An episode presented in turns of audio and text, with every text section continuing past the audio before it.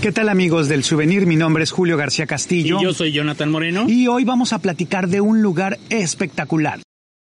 Así es, y si ustedes están escuchando los sonidos diferentes del ambiente es porque no estamos en el estudio, en esta ocasión estamos hablando in situ, realmente desde la Riviera Nayarit y es la primera vez que hacemos esto, Julio, y nos da muchísimo gusto porque estamos en un lugar paradisíaco que ya les contaremos más adelante. Estamos en medio de la selva, frente al mar, Julio. Desde aquí estamos escuchando las olas. No creo que las alcancen a escuchar, pero bueno, se las vamos a platicar todo. Estamos de verdad muy felices de estar aquí. Así es que acompáñenos.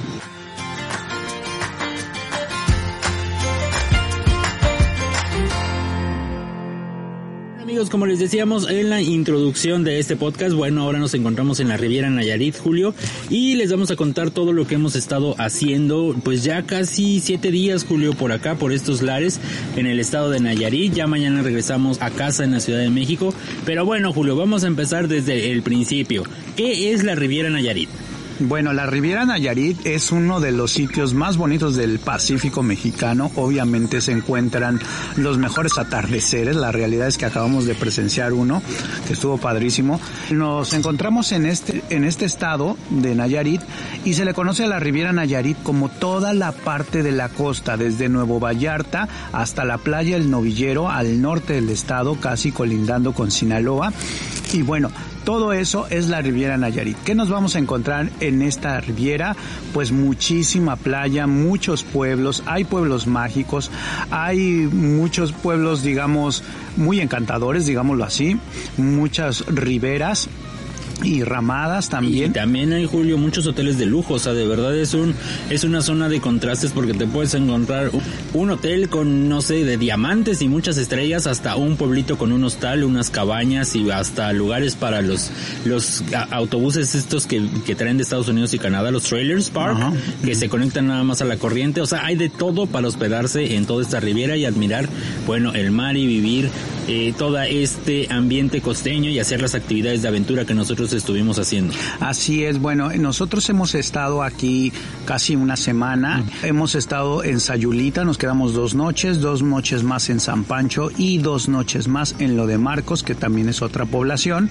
Todas están muy cercanas, como 10, 15, 20 minutos una de la otra. Y creo que se necesita mucho tiempo, Jonathan, para ver todo lo que tiene la Riviera Nayarit. Bueno, normalmente cuando se habla de este destino, pues mucho está acercado a Punta de Mita, a Nuevo Vallarta, incluso también San Blas, pero existen otros pueblos como estos donde hemos estado que de verdad son encantadores y yo creo que hay que irlos descubriendo poco a poco. Bueno Julio, vamos a empezar diciendo cómo llegamos a esta parte del país. Nosotros como bien saben vivimos en la Ciudad de México y tomamos un vuelo de Aeromar Julio que nos trajo, hicimos una escala en Guadalajara y después nos trajo para Puerto Vallarta, que es el aeropuerto donde se tiene que llegar y que incluso el aeropuerto está en la frontera entre Jalisco, bueno todavía es parte de Jalisco, pero está también en la frontera con el estado de Nayarit, ahí a pocos minutos ya cruzan un puente y ya estamos en Nayarit. Se tiene que volar a Puerto Vallarta y bueno, tienen toda la conectividad del mundo. Estábamos viendo cuando llegamos que bueno, había vuelos de todo Estados Unidos, de Europa, de aquí de México, de todos lados. La verdad es que tiene muy, está muy conectado ese aeropuerto, ¿no? Y desde ahí pueden llegar para trasladarse ya hacia el norte, en donde vamos a encontrar todos estos pueblitos, Julio. Lo primero que hicimos fue llegar a Sayulita, que es un pueblo mágico, Julio, que bueno, ya es más famoso, ¿no? Yo creo que es el más famoso de todos los lugares en donde nos hemos quedado. Ya habíamos tenido oportunidad de quedarnos allí una vez, no, nada más de visitar. Yo nada más había visitado Sayulita, no me había quedado en Sayulita. Yo no sé si tú te habías quedado alguna vez en Sayulita. No, en Sayulita tampoco, pero sí lo hemos visitado. Sí, ya lo habíamos visitado de un día y es precisamente por eso les decimos que todo está muy cerca. Entonces nosotros en aquella ocasión estábamos hospedados en Nuevo Vallarta y tú me dijiste, oye, ¿por qué no vamos a conocer Sayulita? Y yo te dije, no, pues que hay, no me sentía muy convencido al principio, pero después de eso tomamos el auto y nos fuimos manejando hasta este lugar y bueno, quedé enamorado y bueno, afortunadamente en esta ocasión, ahora sí nos pudimos hospedar ahí, Julio, en un hotel muy bonito que se llamaba el pueblito de Sayulita. El pueblito mexicano. Exactamente. Así es. Mexicano. Me gustó mucho este hotel, Jonathan, sobre todo porque es eso, ¿no? Entras y está lleno de colores. Te va a recibir una alberca en medio de las habitaciones y las habitaciones es como si fuera un pueblito, como casitas de colores, ya sabes, azules, amarillas, rosas, rojas. Y se, está muy padre, sobre todo por el concepto. En la recepción está como ¿cómo se podría decir? Acondicionado.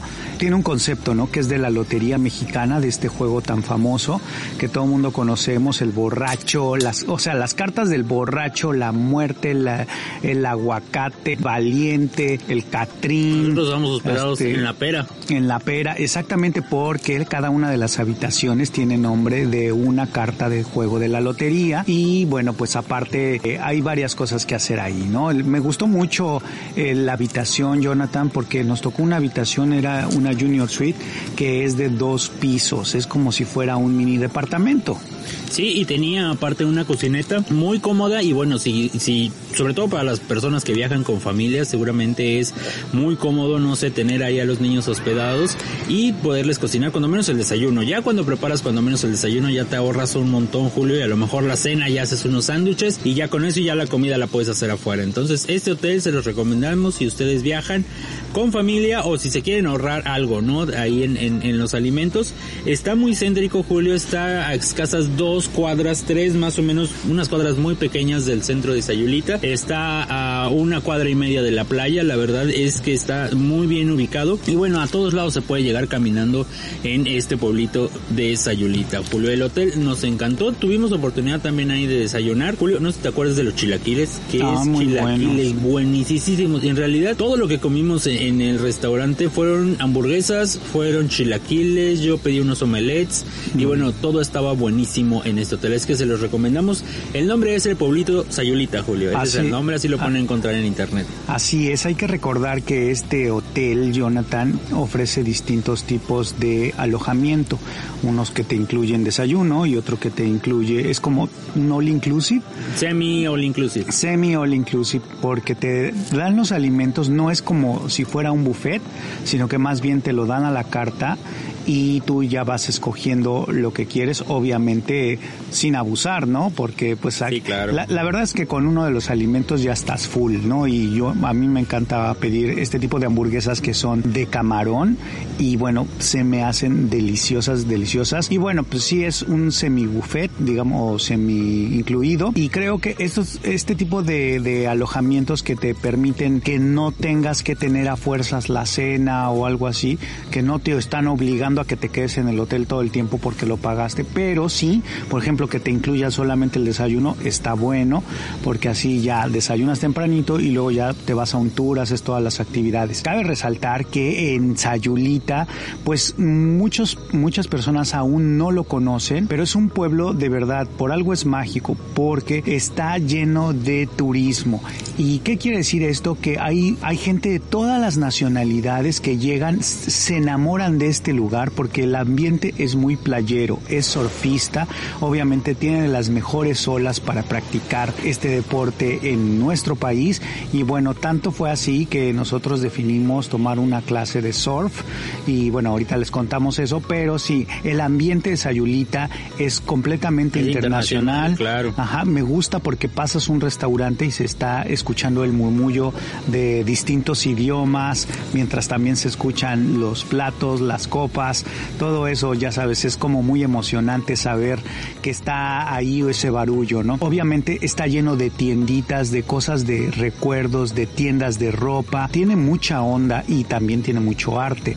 Obviamente este tipo de pueblitos eh, guardan también el respeto a la cultura de los huicholes, que es una etnia que está en la Sierra del Nayar, que seguramente ustedes que nos están escuchando han visto arte huichol, que es este tipo de joyería hecho de Shakira o de estambres, cuadros de estambre y que todos tienen una cosmogonía súper interesante, muy relacionada a la cultura de los huicholes. Yo creo que ya habíamos eh, hablado en este podcast de los huicholes, Julio, porque bueno, es una cultura que de verdad ha impactado no solo a esta parte del país, sino también allá por San Luis Potosí, Julio, donde hacen esta travesía a través de pues medio México para hacer sus rituales en aquella, en aquella parte del país. Pero bueno, de eso ya platicamos, o si no platicaremos en el futuro de esta travesía que hacen. Pero bueno, sí, fíjate que ahorita que lo estabas diciendo, es un pueblito, podríamos decirle que medio hippie internacional con onda, porque yo estaba en la plaza principal, yo recuerdo nos separamos un rato mientras estábamos por ahí. Y yo estaba escuchando precisamente una familia y estaba tratando de adivinar de dónde era su inglés, porque no era de Estados Unidos, no era de Canadá. Hasta el último me di cuenta que eran como de Oceanía, seguramente eran australianos, sí, que venían con toda su familia.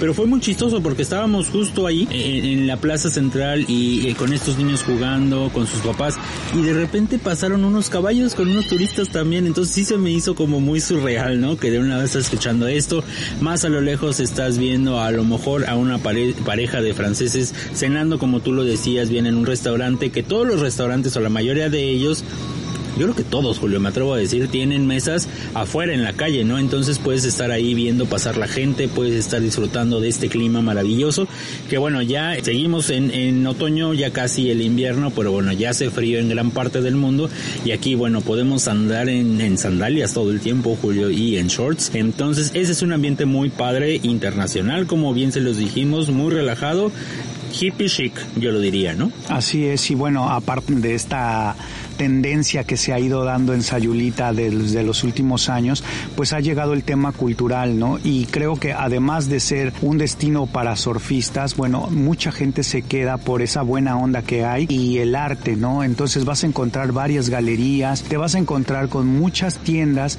que, eh, que son de objetos de algún artista y, y eso está también como muy padre porque incluso vas caminando y hay murales. Es, es también Sayulita muy famoso por sus, eh, digamos, pequeñas clínicas de masaje y todo, todo lo que se puede hacer en Sayulita, pues tiene onda. Me, gustó mucho, Jonathan. Eh, yo creo que es uno de los pueblos mágicos que ha ido creciendo muchísimo y esto obedece a que la gente que llega o que llegamos a Sayulita de repente te puede atrapar y ya no te quieres ir. Sí, todo el mundo nos queremos quedar a vivir en Sayulita, Julio.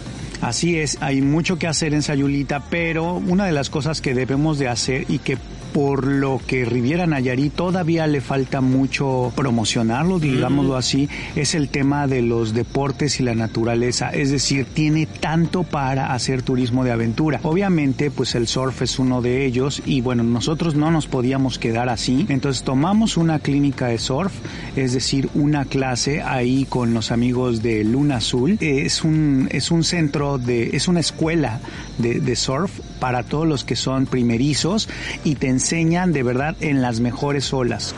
Ya habíamos tenido la oportunidad de, tener unas clases también en Ixtapa, si se acordarán. Y bueno, pues en esta ocasión decidimos hacer también esta parte en Sayulita. Y bueno, me encantaron las olas, Jonathan. El mar es increíble porque mientras le está dando el sol, de las partículas de la arena se, eh, hay muchas de ellas que son color dorado. Y entonces pues es como si, si hubiera una mezcla ahí como de estos cuando la gente se metía a los ríos y al, y al mar porque buscaba oro. Y yo digo, ah, es que aquí ya se necesita un platillo para hacer, para buscar oro, pero bueno, eh, de repente uno se va con la mente y es decir, uno vuela con la mente, pero de verdad el mar estaba súper tranquilo, las olas no eran muy altas, entonces es un lugar ideal para empezar a surfear. Esta playa de Sayulita tiene como tres niveles y obviamente pues todos los que quieren aprender van a ir a las olas que son más calmadas y bueno, ahí este tuvimos una muy buena experiencia con Carlos, que fue nuestro instructor. Nos dieron el equipo que básicamente es tener tu tabla y por supuesto una licra porque pues también para que no te raspe la tabla y órale a surfear. Pero a mí, ahorita que estabas diciendo que de Carlos, todos los instructores se me hicieron muy profesionales. La clase consta de primero en tierra, te enseñan cómo pararte en la tabla, cómo debes de agarrarla, todo, todo, hasta las partes, ¿no? Te van diciendo una por una de las partes. Y bueno, es muy rápida esta parte en tierra, son unos 15 minutos y aparte te ayuda pues para conocer a tu instructor, para empezar a platicar. Y luego ya de pasado ese tiempo ya vas directo al agua. El instructor empieza contigo, se mete, él va a caminar caminando, él no lleva tabla precisamente para ayudarte, te dice cómo subirte a ella, te dice cómo son lo que debes de hacer primero, te dice ahorita no vas a nadar, que eh, al referirse a nadar es de que te subas en la tabla y empieces a, a mover los brazos ya una vez que sientes la ola, sino al principio él hace todo y luego te va diciendo poco a poco cómo puedes ir tú soltándote para ya deslizarte en las olas. La verdad es que Julio, la, la otra vez que lo habíamos hecho en Ixtapa, yo azoté muchas veces, no me pude parar mucho, pero ahora en esta ocasión yo creo que son las condiciones de la playa, sí me pude parar varias veces y sí me deslicé bastante, entonces la verdad es que estoy muy contento con esta experiencia, porque si bien no soy un profesional, soy un principiante, pero bueno, ya me puedo parar en la tabla, ya no azoto con el, con el mar, ¿no, Julio? La verdad me gustó muchísimo y lo que te decía de los, de los instructores, llega un momento en el que la clase dura una hora, pero después de eso te dicen, bueno, te puedes quedar otras dos horas con la tabla para que tú sigas practicando tú solito ya nada más. Ya cuando Carlos nos había dejado y ya nos había dejado por nuestra cuenta, pues de repente tú sentiste que el dedo te había picado. Cerca de nosotros había otro instructor de la misma escuela de Luna Azul y que dijo, no, a ver, acércate, déjame ver qué te pasó y todo. El compromiso no fue solo de Carlos, sino de todos los instructores que estaban ahí, que bueno, salieron a auxiliarte. La verdad es que eso se me hizo súper profesional y se agradece, ¿no? Al final no te picó nada, pero bueno. No estaba de chillón. Sí, no estaba de chillón, pero sí, la verdad se me hizo muy buena onda esto que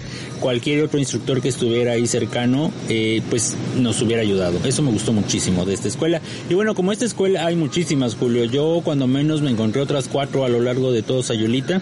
Los pueden encontrar pues en la playa, en la playa de y algunas pues dentro de las calles. La verdad es que hay bastantes. Busquen, investiguen cuál les conviene más, cuál les da mejor vibra y los precios también compárenlos, ¿no? Así es y bueno, pues disfrutar de las olas yo creo que es algo que debes de hacer, una un deporte de tablas, ya sea veleo, surf, paddleboard, todo lo que lo que son deportes de tablas, pues como que te, te mantienen en contacto con el mar sin tenerle tanto temor. Y bueno, yo creo que el practicar surf pues como que también es como no sé, digamos es una manera de ver la vida. A veces te caes, pero te tienes que levantar y volverlo a intentar, abracear, encontrar la perfecta ola, porque vas a lograrlo, vas a tener éxito y es, digamos de alguna manera, es como, no sé si llamarlo una alegoría, pero sí como algo que puede ser aplicarlo a la vida. Me gustó muchísimo y yo creo que vamos a seguir por ese, por ese camino. Ya pronto nos vamos a ir a Puerto Escondido, de aquel lado de Oaxaca, para también surfear por allá de aquel lado. Aquí en el surf aprendes con el tiempo que nos enseñó Carlos, al final ya hasta empiezas a ver cómo leer una ola y saber cuál va a ser la buena, ¿no? Entonces creo que aprendimos muchísimo y eso se agradece.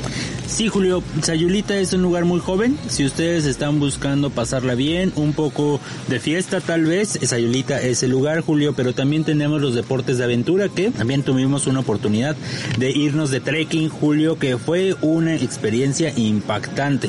Para esto contactamos a los chicos de Nevalva, que es una operadora acá de aventura en, en pues no solo en Sayulita, sino en toda la Riviera Nayarit y bueno, ellos nos llevaron al Cerro del Mono, Julio. Así es, es un, igual es una sierra muy interesante que de verdad tú dices hasta allá voy a subir, es, es camino, eh, digamos, adentrarse en la selva e ir detectando pues las aves, e ir detectando las especies de plantas, de árboles, de palmeras que se dan en esta zona. Es muy importante que sepan, amigos, que Nayarit siempre está verde. Y yo creo que eso es uno de sus grandes bondades, porque de repente llueve y la selva se mantiene húmeda. Entonces imagínate caminar en donde de repente tú los, tú ves esas, eh, esos cerros llenos de palmas, o sea, como que, que están ahí desde siempre, ¿no? Y entonces dices, ¿quién es la persona que se ha encargado de visitar esos lugares, se ha adentrado, ha visto, qué ha visto, qué, qué animales están en esa selva? Bueno, pues nosotros eh, hicimos un senderismo ahí muy interesante. Estos chicos de Nevalva, que es Juventino y Yesenia, que la verdad son todos unos profesionales, pues nos cuidaron muchísimo en el trayecto. Primero nos capacitaron cómo debemos de utilizar el bastón de hiking, porque no es cualquier cosa. La... No, Julio, a mí se me hacía una payasada cuando los veía, decía, ay, ¿qué les va a ayudar ese bastón? Pero la verdad es que si no hubiera todo sido el mundo por lo él- piensa así. Sí, ¿no? todo, todos lo pensamos. Cuando lo vemos se, se hace como que es para viejitos, pero yo hubiera azotado, me hubiera caído varias veces si no hubiera sido por ese bastón. Así y se los es. agradezco muchísimo. Este tipo de bastones son como, digamos, como los de invidentes, que se van a, como, como que se hacen Se largos, doblan, ¿no? Se sí. Bueno, doblan. este no se dobla, como que se estira. se estira como si fuera de un tripié y este bastón de verdad tiene una fuerza, un agarre, tiene una aguja que se va a ir encajando en la tierra y bueno, hay la forma muy importante cuando vas escalando con el bastón, tu mano tiene que estar en una segunda parte hacia el centro del bastón y eso te va a ayudar a impulsar en las piedras, en los árboles y, y obviamente pues en el camino de terracería. Y cuando vas bajando, digamos que está un poco empinado, te lo agarras como de una especie de mango en forma de T y ese es el que te va a ayudar a que tengas estabilidad, que no te lastimes las rodillas y que lo vayas encajando porque va a ser tu soporte. Es súper, súper interesante. Jamás habíamos hecho hiking y de verdad fue todo un descubrimiento. Normalmente a mí con el paso de los años me de repente pues ya como dicen por ahí uno se jode las rodillas y bueno, la verdad es que me ayudó muchísimo este bastón, sobre todo cuando vas bajando de- del cerro. ¿Qué hicimos más ahí, Jonathan? Porque apenas estamos hablando de que lo hicimos, pero no hemos dicho nada. Claro, pues mira, subimos aproximadamente, Julio, dos horas nos tomó subir este cerro. Yo cuando estaba abajo, volteo y le digo a Yesenia, oye, tenemos que subir ese cerro. Y me dijo, sí. Yo a la mitad dije, no, seguro me está bromeando. Y por aquí en medio, vamos a llegar por aquí y aquí hay un mirador espectacular. Sí había miradores, de hecho había dos intermedios, pero no, sí lo subimos todo. Yo creía que no íbamos a poder, pero sí lo hicimos. Fueron dos horas de subida, Julio, entre... Pues había unas pendientes muy leves, había otras que sí estaban más severas y bueno, ya lo último sí ya necesitabas el bastón, pero hasta hasta ponerlo a un lado porque ya eran puras piedras y ya tenías que subir ya digamos Como escalando. como escalando exactamente, pero valió la pena cuando llegamos hasta allá arriba, la vista fue espectacular. De un lado teníamos lo que es Punta Mita, que Ajá. son todos estos hoteles y resorts de lujo. Y del otro lado veíamos a Sayulita, que es este pueblo, pues ya que ya les venimos contando. Llegamos en el atardecer y ahí esperamos aproximadamente una media hora, unos 45 minutos para que se metiera el sol. Yo creía que ya se había metido y los chicos de Nevalva me dijeron, no, no se ha metido. Y hasta les dije, mira, aquí en mi cámara ya se vio que ya se metió y todo. Pues no, no se había metido y la verdad es que cuando se empezó a meter nos emocionamos muchísimo porque si algo tiene el Pacífico son los atardeceres, Julio.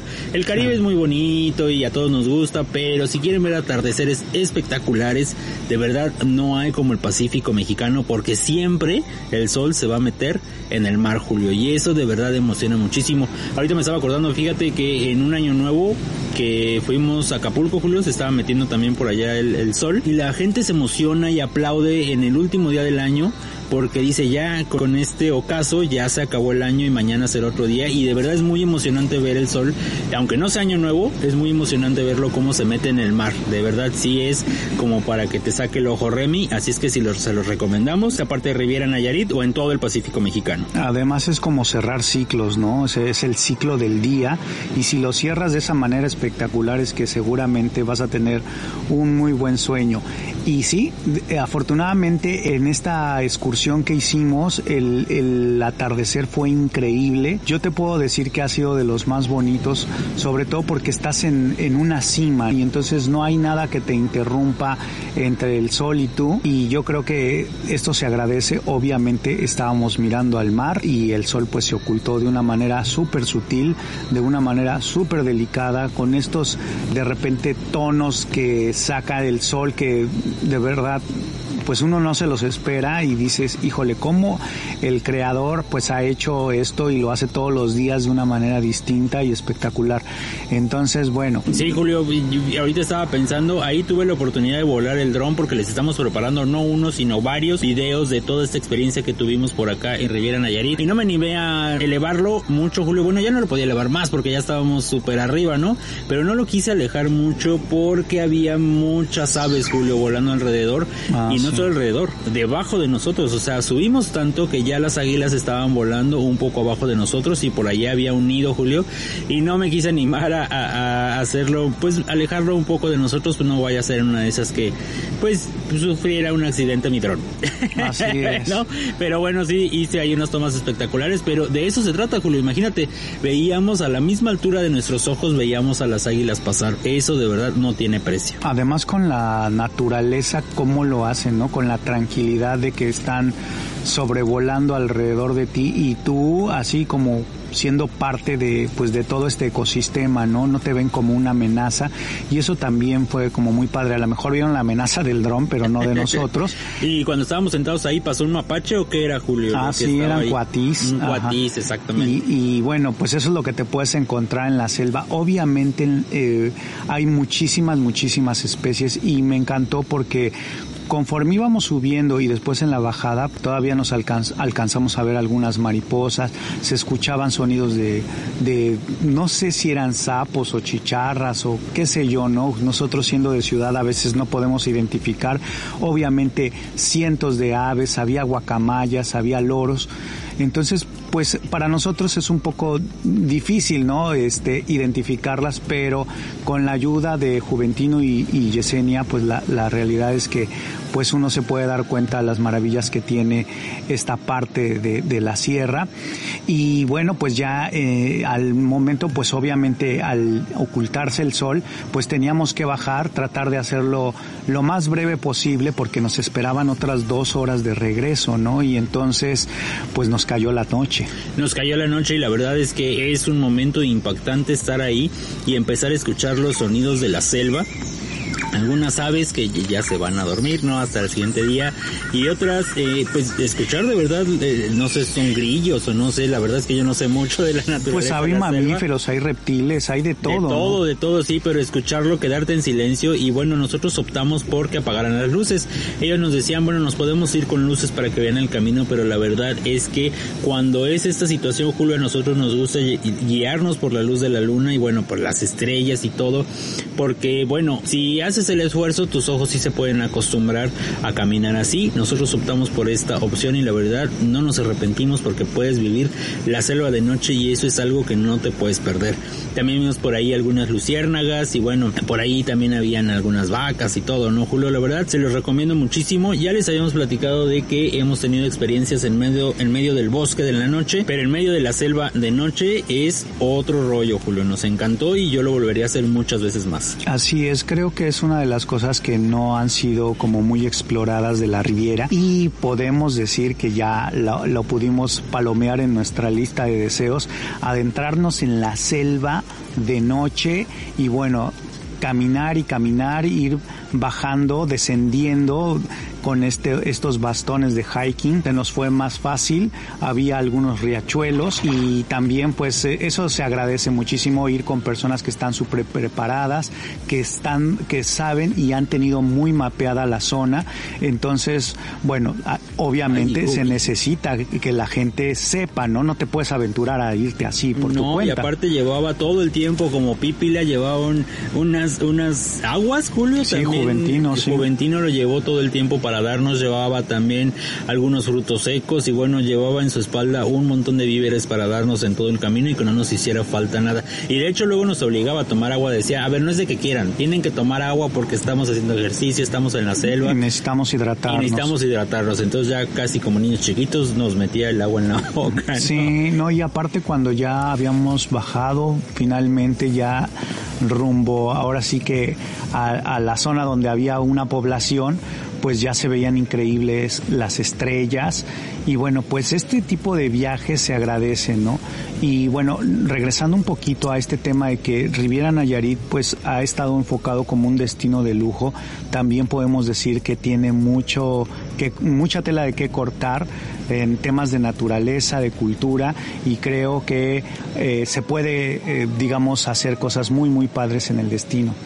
Y bueno, Jonathan, creo que hasta ahí llegamos con Sayulita, nos gustó muchísimo esta parte del hotel, del, de los tours, del surf, del hiking y bueno, pues ya de ahí seguimos hacia San Pancho. Yo recuerdo, Julio, que muchas veces me habías platicado de San Pancho o lo había escuchado por ahí San Pancho, pero la verdad es que nunca me había imaginado cómo era este lugar. Fuimos avanzando hacia el norte después de Sayulita, empezamos eh, pues en el sur del estado y fuimos avanzando hacia el norte y nuestro segundo destino fue este pueblo que la verdad sí se diferencia mucho con Sayulita, aunque están a 10, 15 minutos de distancia, la verdad es que el ambiente es totalmente diferente. Digamos que aquí es un poco más maduro, Julio, es un poco más cultural este pueblo y bueno, lo disfrutamos también muchísimo. Digamos que en Sayulita está la fiesta y acá está pues pasarla muy bien, a lo mejor escuchar por ahí en los restaurantes un poco de jazz y bueno, caminar por ahí, que en, en las calles de este pueblo que es más tranquilo, Julio. Ahí visitamos, lo primero que hicimos, que casi está a la entrada del pueblo, es un centro comunitario que se llama Entre Amigos, que nos sorprendió muchísimo por la manera en la que está instalado, por lo que se dedican y bueno, por su filosofía y su objetivo, Julio, para con este pueblo que es San Pancho. Así es, fíjate que eh, San Pancho pues creció gracias a este tipo de proyectos en donde la gente quería hacer crecer una comunidad y bueno, pues por alguna razón, Entre Amigos es una asociación que no tiene fines de lucro, al contrario, es una asociación de ayuda, sobre todo para niños y jóvenes que viven en la comunidad y otros más que llegan. Hay tantas cosas que hacer ahí, pero bueno, tiene tantos servicios y, y sobre todo pues la labor que tienen es súper altruista, tienen una especie como de becas para, para los jóvenes que están estudiando y bueno, obviamente reciben donativos, reciben ayuda eh, y sobre todo para que la gente siga estudiando, ¿no? A lo mejor no tienen, hay personas que no tienen las posibilidades de estudiar, entonces de alguna manera hay eh, patrocinadores que pueden pues apoyar la carrera de algún joven o de algún universitario y bueno pues eh, es una de las principales labores que tiene este centro comunitario. También tienen actividades para niños, es una especie como de guardería en donde los niños van a aprender muchísimo, cuenta con una biblioteca con más de 10.000 libros de distintas disciplinas. Y en español y en inglés. Español y en inglés porque como sabrán pues en esta parte de la costa de, de Nayarit pues hay muchísima gente que viene y se queda a vivir acá. Sí, viene Estados Unidos y, Canadá y se quedan acá. Exactamente, se quedan acá y obviamente pues también hay niños que crecen con ambos idiomas. Entonces pues esta comunidad pues aparte de que tiene gimnasio, tiene un centro de acopio de basura, tienen muchísimas acciones en pro de la comunidad de todo San Pancho y hacen muchas actividades culturales. Obviamente tienen tema de pintura, cuentan con una tienda, hacen cosas de artículos reciclados, entonces de, de una basura pueden crear cosas bien interesantes como joyería. Imagínate joyería hecha con, con caucho de llanta.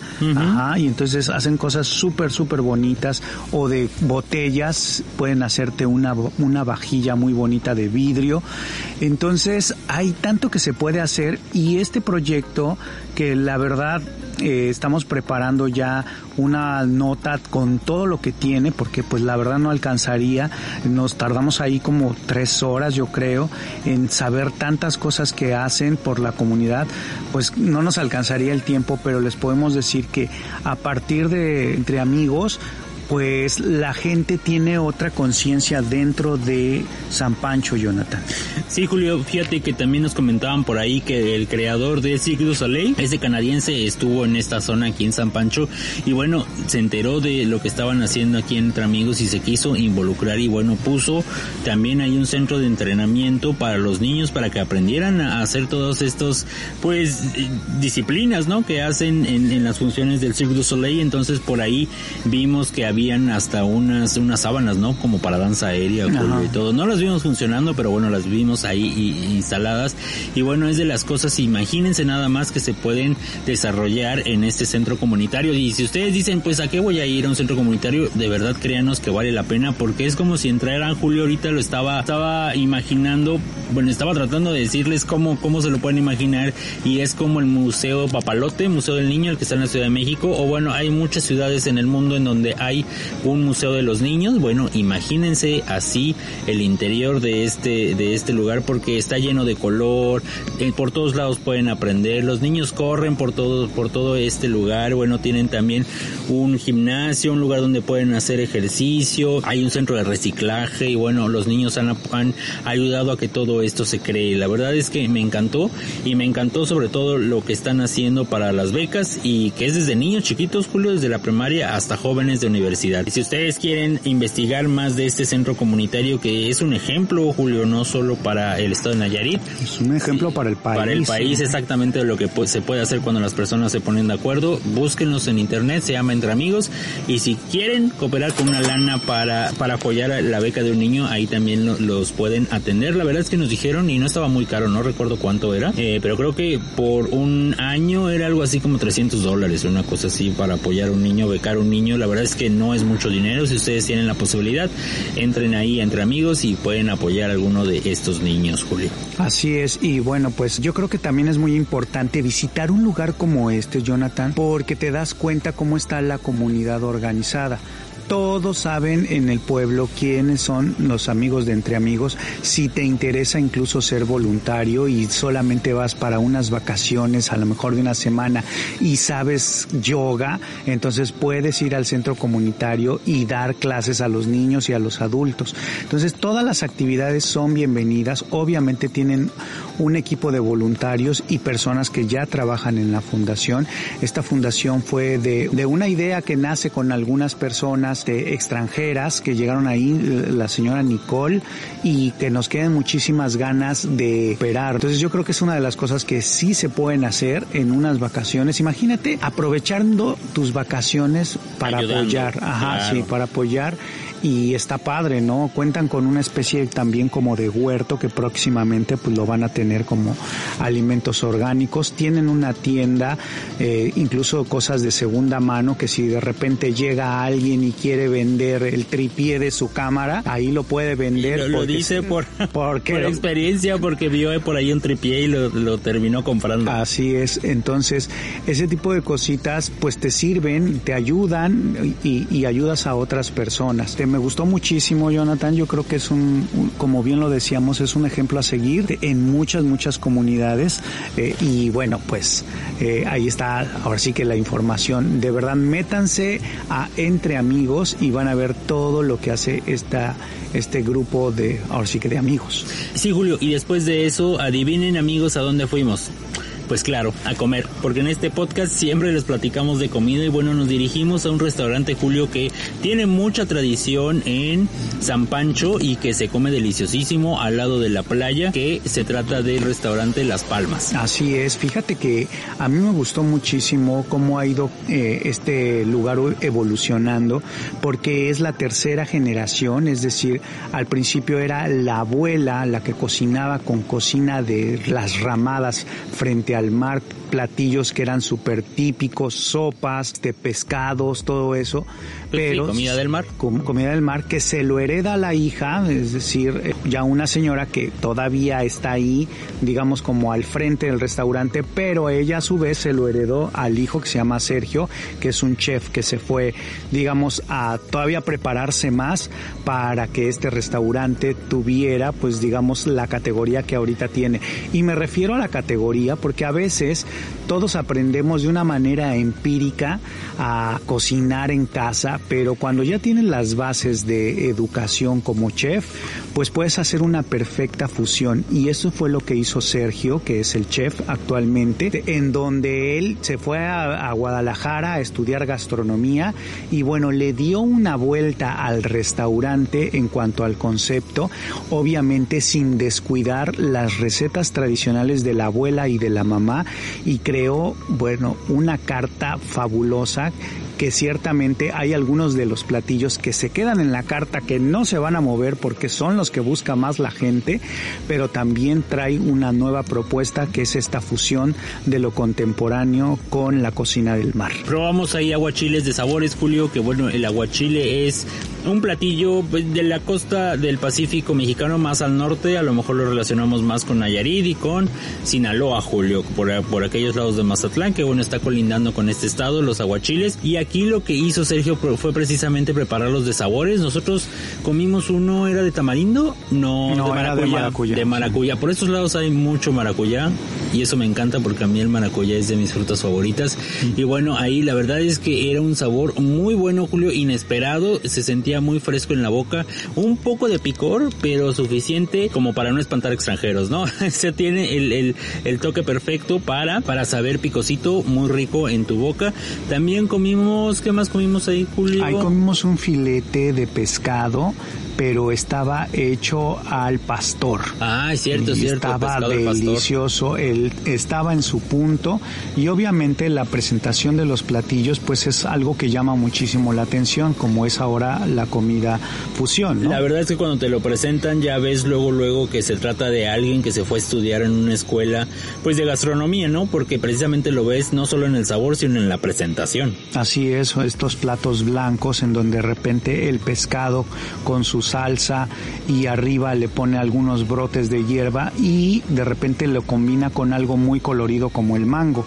Ajá, nos estaban comentando que en la zona, bueno, los mangos es una de las frutas que más se dan, las piñas también y bueno, obviamente maracuyá. Eh, también es importante decirles que probamos la yaca, que es una especie como de chirimoya, llamamos guanábana enorme, que llegó en algún momento por algunos extranjeros y la cultivaron aquí. Había grandes campos de yaca y para que la gente más o menos sepa de qué se trata, es, es como del tamaño de una papaya, digámoslo así, pero como si tuviera como granitos, llamémoslo así, como piquitos, y cuando la cortan es completamente amarilla. Obviamente te vas a comer lo que está al lado de las semillas, que es como una pulpa, y no te vas a comer lo blanco. Lo blanco es como un pegamento que le conocen como mucílago y seguramente en otras épocas ayudó a pegar cosas, ¿no? Al papel, Claro. no lo sé. Pero bueno, lo que te comes es una pulpa que tiene el sabor de siete frutas, seis o siete frutas, que es lo que nos dicen. Y obviamente cuando la pruebas, la, cha- la, la yaca, te sabe de repente a plátano, te sabe a melón, a papaya, piña, mango, y de repente dices, bueno, ¿qué es esto? La verdad es que está muy deliciosa, la gente la acostumbra a, a cortar, bueno, las personas que lo venden en la orilla de la carretera la cortan y ya la gente pasa con su auto y compra una bolsita de yaca. Y bueno, pues regresando un poquito al tema de- del restaurante de Las Palmas, de verdad todo estaba delicioso, estábamos frente al mar, obviamente me gustó que te- tenían ahí una guacamaya que pues como que se acostumbra al turismo y está ahí saludando a la gente. Y bueno, pues el chef nos enseñó a cómo preparaba uno de estos aguachiles que han sido sus especialidades. Es importante decir que este chef pues ha ido te- ha ido poniendo el, el nombre de Nayarit también en uno de los principales chefs del estado y por esta extraordinaria comida de mar fusión muy muy deliciosa. Julio, me encantó este restaurante y seguramente vamos a regresar a este lugar a comer y a chuparnos los dedos ahí, Julio. Y bueno, en este, en este poblado de San Pancho nos esperamos en el hotel llamado Maraica, que la verdad es que fue toda una sorpresa, Julio, porque se trata de un hospedaje ecológico que bueno, desde que entras ves precisamente todos estos pequeños detalles que ya van definiendo a un lugar como este. Su nombre, como, como les decía, es Maraica, que tú recuerdas qué quería decir. Julio? Quería decir aura en Huichol. Ahora en Huichol, así es exactamente. Y, no- y ahí el- al contrario del pueblito mexicano que eran las habitaciones con nombres de cartas de la lotería, pues aquí eran con nombres huicholes que tenían un significado especial, como la habitación donde nos quedamos se llama Nana y que quiere decir raíces. Este tipo de hoteles, Julio, sí hay que decirlo, no es para todas las personas porque no tiene un aire acondicionado, no tiene televisiones las habitaciones, pero bueno, está enfrente del mar y las olas se escuchaban toda la noche, Julio, precisamente se escucharon en nuestra habitación. Nos encantó porque es como si fuera una, una casita de palma, ¿no? Más o menos, Julio, así la podemos definir. El techo muy alto y bueno. Demasiado alto. Muy, muy alto. La verdad es que le da mucha amplitud y eso hace que se mantengan frescas y por lo mismo no necesitas un aire acondicionado. Todos los demás elementos del hotel, bueno, son preparados naturalmente como el shampoo, Julio, y el jabón que lo hacen precisamente ahí mismo en el hotel para cuidar el ambiente, Julio. Y, y vienen, pues, ni siquiera viene etiquetado, ¿no? Nada más viene una botella, ahí las encuentras en el cuarto en el que te dice esto es shampoo, esto es jabón y bueno, ya puedes utilizarlos, pero sí cuidan demasiado el ambiente. También yo vi por ahí que tenían unas, unas celdas solares precisamente para la energía eléctrica y bueno, su dueña Fernanda nos estuvo contando algunas cuestiones más, Julio, de la, de este, de este hospedaje porque es muy interesante. Si ustedes quieren cuidar el ambiente pueden buscar por este tipo de hospedaje porque estoy seguro que los va a llenar de gusto saber que están cuidando el ambiente mientras toman unas vacaciones. Fíjate que este hotel tiene todo este carácter sustentable. Obviamente creemos definitivamente que las personas que lleguen deben de estar súper, súper enterados porque seguramente hay unos, algunas personas que les va a panicar, ¿no? Este tema de que no hay aire acondicionado, no hay televisión, la señal del internet. No hay internet. Exactamente. es que es eso, ¿no? Es de verdad disfrutar de la naturaleza y estar frente al mar, en tu hamaca, en una terraza súper bonita de la habitación. Esta, a mí la habitación de verdad sí me gustó muchísimo. Tenía como dos cuartitos, así como si fueran, no sé, como dos columnas gordas y uno de ellos tenía el sanitario y el otro tenía la ducha. Lo demás era la cama. Obviamente todo estaba con elementos de la naturaleza, los techos enormes de palma, con estas vigas que también seguramente son de estos árboles que de la región, de la región incluso las, las cabeceras de la cama también eh, eran como de árboles que seguramente pues dejaron de tener una vida útil y bueno pues les cayó un rayo qué sé yo y los ocuparon. Tiene todo un sistema, tienes que platicar con la gente del hotel para que sepas todo, todo, todo es una sorpresa, porque sí cuidan muchísimo el tema de las aguas jabonosas, el de las aguas residuales, hacia dónde se van los desperdicios, esto de las celdas solares que comentabas. La verdad es que cuando ya platicamos con la dueña Fernanda, bueno, sí llegas un momento que dices, qué bueno que existen este tipo de lugares para las personas que quieren algo bien, confortable y que también quieren ayudar a la naturaleza. Entonces, yo, creo que ese es el secreto de Maraica, Julio, que sí ayuda a la naturaleza, pero tampoco es que la vayas a pasar súper mal, ¿no? O sea, teníamos todas las comodidades, tal vez no Netflix, ¿no? Porque precisamente para eso viajamos, para estar admirando el mar, relajados en nuestra terraza. Todos, todas las habitaciones tienen una terraza que da al mar, Julio, eso es importante decirlo. Y, bueno, de eso se trata precisamente venir a, a, la Riviera Nayarit, Julio, y a San Pancho. Ah, fíjate, algo que me gustó muchísimo es que es de los últimos hoteles de San Pancho no tiene mucha oferta hotelera San Pancho realmente, pero este hotel está casi al final. Y entonces de hecho te sales del pueblito y te vas caminando en un sendero que obviamente este sendero no tiene alumbrado público, entonces vas como en terracería, pero no es terracería, es como arena y pasas por un campo de golf, pasas por, por el, el, campo de polo y después por la entrada por del la campo entrada, de polo, exactamente y vas pasando por, por un desarrollo y luego llegas a Maraica, ¿no? Entonces a mí me tocó caminar un día que me agarró la noche en, en el pueblito de San Pancho que me fui a tomar un cafecito y después me fui a, a Maraica y entonces yo dije ¿qué tal si no traía yo ahí el celular? Me hubiera dado una perdida, pero ¿sabes qué? Que fue súper interesante, porque pude poner el celular, pero también yo mismo me hacía ese reto de lo voy a apagar para ver qué tan oscuro está, estoy, ¿no? Porque estaba caminando básicamente en este sendero completamente oscuro y solamente me acompañaban, pero miles y miles de estrellas. Y como no se veía nada, pues de verdad lo disfrutaba. De repente uno se imagina así como me va a salir la bruja de Blair o algo así, pero obviamente pues la, la mente es muy traicionera Y es eso, ¿no? Hay que disfrutar cada segundo que tenemos en la naturaleza y yo creo que lo disfruté muchísimo hasta que empecé a ver la luz de Maraica.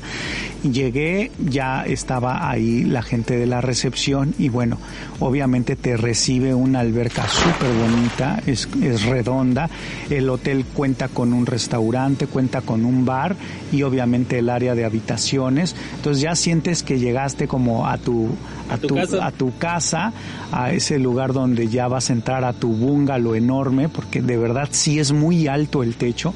Y entonces nos tocó una noche, un día que eran las 3 de la mañana y empezó a llover. Y entonces la fuerza de la lluvia y tú estabas tan, ¿cómo, cómo te puedo explicar? Me sentí muy bien protegido, porque sabía que no me iba a caer un rayo ni nada de eso, pero estaba escuchando la naturaleza de verdad a lo máximo. Ajá. Y entonces de repente me asomaba por la ventana a esa hora y veía el mar de alguna manera pues que estaba lloviendo bastante, pero pues es ese encuentro, ¿no? Que de repente, como vuelvo a decirlo, nosotros como gente de ciudad, pues lo apreciamos muchísimo, ¿no? Y, cuando llegamos a uno de estos lugares, entonces a veces estamos tan acostumbrados al confort y cuando llegamos a un hotel como estos, pienso que nos tenemos que dar la oportunidad de vivir la experiencia. Sí, es muy bien lo que dijiste hace rato, que no es para todos, porque hay personas que van a decir, no me importa nada, yo no quiero pasar por esto, pero la verdad es que yo creo que hay que abrir un poco la mente y dejarse llevar.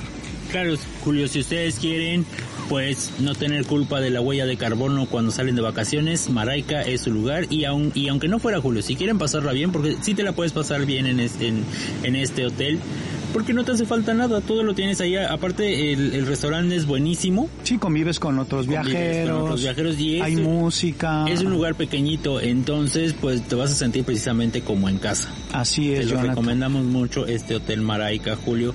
Y bueno, ya que estabas platicando del campo de polo, nos dimos una vuelta por ahí al campo de polo, que en México pues no es como común hablar de campo de polo. Campos de golf, pues sí, tenemos un montón en todo el país, en todos los destinos de playa en todas las ciudades hay un campo de golf, Julio, pero un campo de polo yo nunca había tenido la oportunidad de asistir y la verdad es que me impresionó el tamaño, la belleza y todas las actividades que se pueden hacer aquí en La Patrona. Ese es su nombre. Así es, y le llaman La Patrona porque finalmente los patrones cuando tienes una serie de caballos y tienes un equipo de polo, el patrón se le llama así al que es el dueño del equipo. Es digamos como cuando tienes un grupo de de músicos, le dicen caimán al que hace los contratos, al que ve por todo el grupo, pues aquí es, es un patrón y de hecho es una patrona, se llama Gabriel, ella es suiza y bueno, pues tiene esta enorme propiedad privada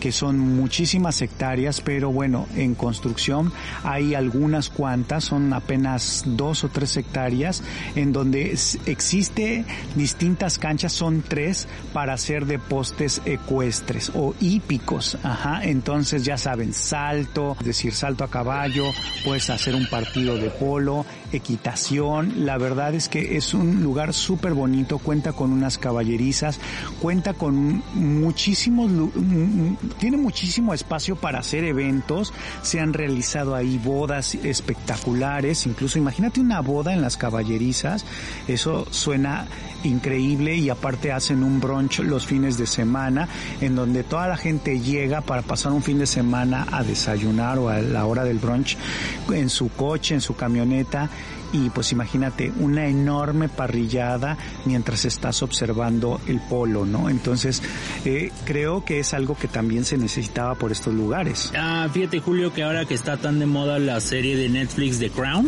que es la vida de la reina de Inglaterra y bueno toda su familia, cuando estábamos ahí y nos estaban platicando de este brunch dominical, justo me imaginé como si de repente fuera a llegar a la reina a este juego de polo, ¿no?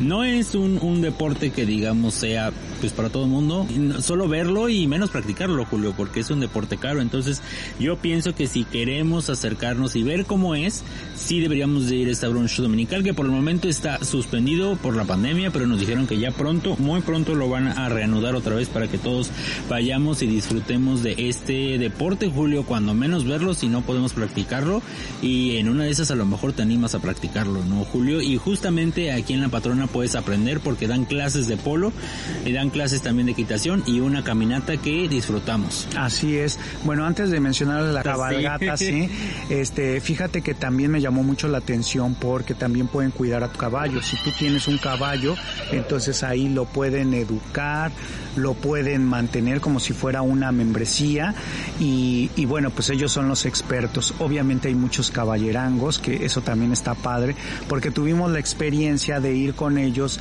a hacer una caminata, digamos, un poco por San Pancho, digamos por las orillas y llegar hasta el mar. Sí, Julio, a ti te tocó el Canelo, que no es precisamente el boxeador, sino así se llamaba tu caballo. Y el mío tenía un nombre muy chistoso porque se llamaba No Name, o sea, sin nombre, así decían que llegó en los registros, que decían No Name y se le quedó así el nombre y así se llamaba el caballo. Me llamó mucho la atención este. Y bueno, este, esta cabalgata a mí me gustó, Julio, porque los caballos están acostumbrados a que personas, ¿no? Eh, jueguen con ellos, entonces no tienen ningún problema con llevar a alguien arriba de ellos. Son caballos muy mansitos para aquellos que les da miedo a lo mejor pues pueden ir aquí a la patrona y solicitar esta esta cabalgata porque van a ir de forma muy tranquila no pasa nada no se van a no se van a salir corriendo los caballos de repente. De hecho íbamos de repente en fila india Julio uno detrás de otro. Yo cuando quería empezar a avanzar me decía el, precisamente el instructor que es un jugador de polo Julio precisamente que él está en el equipo de la patrona. Él fue quien nos llevó a dar la vuelta y me decía a ver no te preocupes en cuanto vea que yo avanzo todos los demás caballos van a empezar a seguirme, entonces no te preocupes por ni siquiera ya darle que avance, ¿no? Porque nos va a seguir. Eso me hizo sentir muy seguro Julio y en el camino nos fue contando precisamente de qué es el polo, cómo se juega, cuántos jugadores necesitas y bueno, todo este ambiente que para mí era desconocido hasta este momento. El nombre de este polista, Julio, es Ladislao y con quien tú platicaste más era Carlos, ¿no? Se llamaba, se llamaba muchos Carlos. Carlos. Muchos Carlos en este viaje, Julio. Y bueno, después de esta cabalgata llegamos a la playa, Julio. Tuvimos oportunidad de recorrer ahí algunos metros, que era como escena de novela, ¿no? Ir en el caballo sobre la playa y viendo cómo se estrellaban las olas. Y era como de entrada de novela precisamente, pero bueno, hicimos este recorrido para llegar al club de playa de La Patrona, que es parte de este club de polo, Julio. Pero bueno, este lugar es realmente espectacular, ahí al lado de la playa. Y pueden acceder a él cualquier persona que quiera, solo tiene una cuota de entrada muy, a mí se me hizo muy adecuada, Julio. Cuesta unos 400 pesos por persona por el día, el acceso, o unos 20 dólares aproximadamente, Julio. ¿Y qué podemos encontrar en este club de playa? Bueno, tiene un restaurante en donde puedes comer ahí tus alimentos.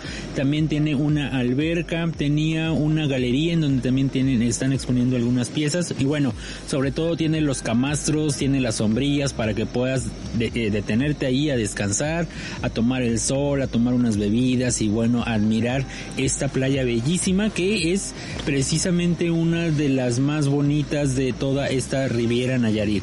Así es, eh, la playa yo la vi de verdad muy clarita, me gustó cuando íbamos cabalgando. Muy limpia. Sí, estaba muy limpia. Es importante mencionar que estas playas son eh, tienen el distintivo de Blue Flag, que han sido reconocidas porque son de las más limpias de todo el país. Obviamente están certificadas y bueno, pues sí, esta playa me encantó porque normalmente las playas están al, a 5 metros, 10 metros a lo mucho y esta estaba como más alejada de las olas donde rompen y tienes mucho espacio para pues hacer deporte. Sí, es una playa muy ancha. Muy ancha, exactamente. Y, y está muy, muy blanquita, muy bonita. Y, y en la patrona, en este beach club, pues aparte de que eh, normalmente los beach clubs está- están muy padres, normalmente los conocemos en muchos, muchos lados del país. Este, este se me hizo también a mí muy bueno, muy, muy, es- muy accesible y aparte el, con su música lounge, con estas enormes palapas que tiene, tiene unos, u- unas lámparas en forma como de burbuja y la cocina es muy buena también.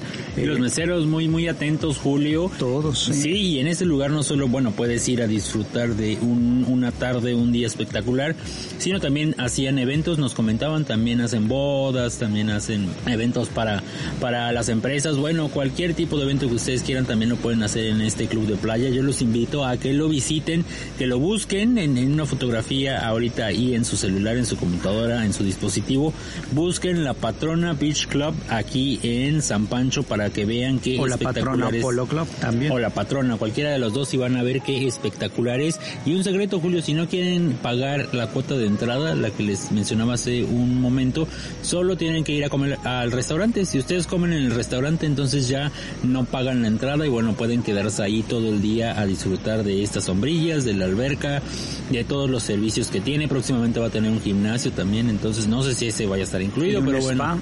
Y un spa exactamente. Tiene también un servicio de cortar cabello y las uñas, bueno. Sí, como de belleza. Como de belleza, exactamente. Oye, y el spa tiene estos, como, no sé cómo les llamarán, como tumbonas, no, no tengo idea, que son como pequeñas casitas en la playa para que te hagan masaje. De hecho, vimos a un señor que se iba a dar justo un masaje ahí, pues frente a la playa, Julio. Precisamente la verdad es que eso está bien padre. Sí una vez que pones el pie en este club de playa de la patrona ya sientes de verdad que ahora sí estás en el trópico que estás listo para recibir el sol y para pasarla muy bien oye Jonathan y para finalizar con el tema de San Pancho no podemos dejar de hablar del pueblito. ¿por qué? porque también tiene su ondita. Aquí lo que me gusta de San Pancho Jonathan es que es un tema más cultural.